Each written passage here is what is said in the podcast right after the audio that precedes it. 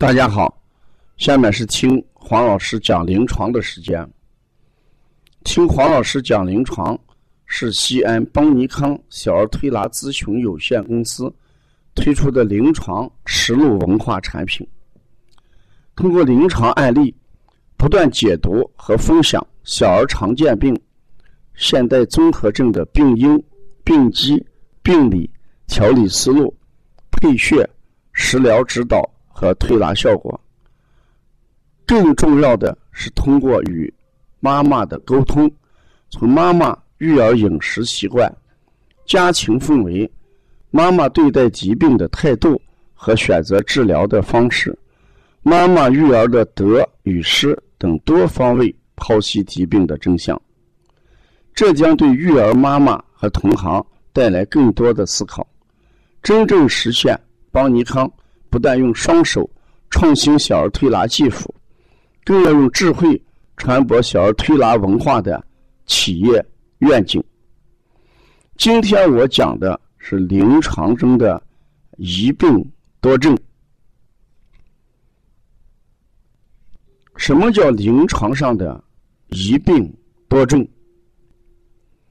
你看，今天在推拿中心来了五个孩子。这五个孩子有五种症状，但是我们归其原因是一样的，所以我们的治疗方法和配穴完全是一样的。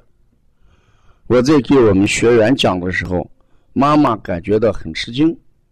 我这个五个孩子情况不一样，你们却用的穴位都是完全一样，那这能治病吗？我说是可以治病的。哪五种情况？第一种情况，第一个孩子发烧。第一个孩子发烧，那我们就给孩子认为孩子发烧，舌苔厚黄，那是这积食了，所以我们要用的是什么？消食导滞，给他清热。第二个孩子咳嗽。舌苔仍然厚黄，所以我仍然用的是消食导滞止咳。第三个孩子来之后，扁桃体二度肿大，舌苔仍然厚黄，所以我们给他怎么样消食导滞。第四个孩子来的时候，他是便秘，大便干结。一看孩子的舌头怎么样，厚黄，那我们仍然用消食导滞给孩子怎么样通便。还有来了一个孩子，这两天不好好吃饭，给了就吃一点，不给根本没有食欲，水也不好好喝。我们一看，仍然是舌苔厚黄，所以呢。用的方法也是消食导致。这妈妈就感觉到很奇怪，我们五个孩子啊，呃，五个情况啊，黄老师却用的同样一个手法。事实把这种现象，就是我们中医治疗中的多症一病，症状是一样的，引起这种症状的病因病机是一样。说症状虽然不一样，无症症状。五个现象，家长看我们这五个孩子得的病不一样。事实从中医的角度来看，他的病因病机完全是一个样子。所以我们在治疗的时候就要治疗他得病的原因，积食引起的。舌苔厚黄就是积食，孩子一积食会伴随着五种症状。问题是这五种症状正好表现在五个孩子身上，如果表现在一个孩子身上，那不用讲，我们讲这个孩子就要消失导致；表现在五个孩子上身上，那我们的治疗原则仍然是一样的。你看，积食会引起发烧，大家都知道；积食引起的咳嗽叫夹食咳嗽，就仍然要消失；积食引起的什么？便秘？你一定要是因为积食引起的，因为孩子便秘、大便干燥，这是要考虑的，是吧？那积食引起的孩子什么厌食？那孩子一积食，他就不想吃饭了。积食引起的扁桃体二度肿大，看，所以说积食可以引起多种病症。如果反映在一个孩子身上，我们不感觉到用这个方法奇怪，治疗起来奇怪；反映在多个孩子身上，用这种方法治疗，大家感觉到呃不太理解。事实是一样的。所以中医啊，在治标跟治本这一点上，它一定有一个原则：急则治其标，缓则治其病，本治其本。如果孩子表现出来这些症状，嗯，没有达到一种急症状态的时候，我们统一从本源上解决问题是好的。如果我们见咳止咳，这个咳嗽是止不住的；见发热就清热，一样的也是止不住的。我们一定要怎么样找出让他不发热、不咳嗽的原因来，把这个原因。消除掉这个病，这个症状才能消失。所以想通过这个案例，呃，说给妈妈一些什么问题？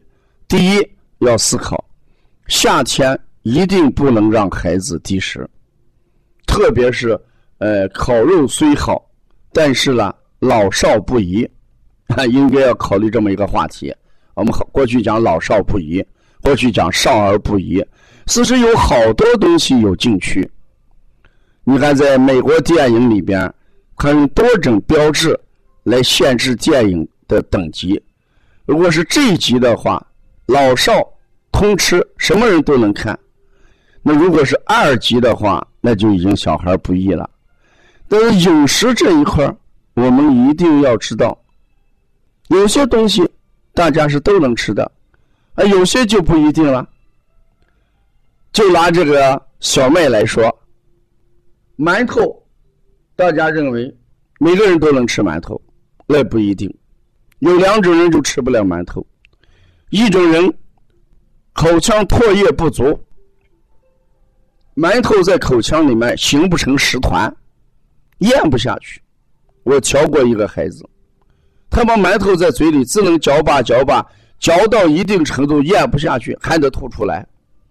因为我们唾液的功能是将食物，呃，做成食团，便于吞咽。如果一个孩子唾液失常，就吃不了馒头。这是第一种人吃不了馒头。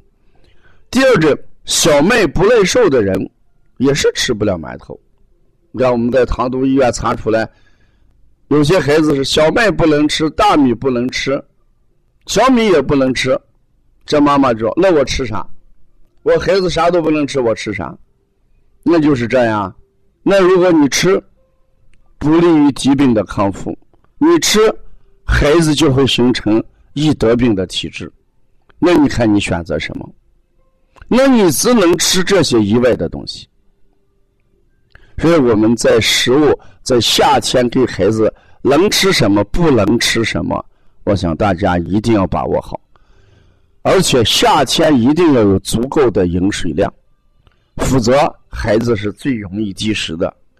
便秘的孩子，夏天一定要改变食物结构。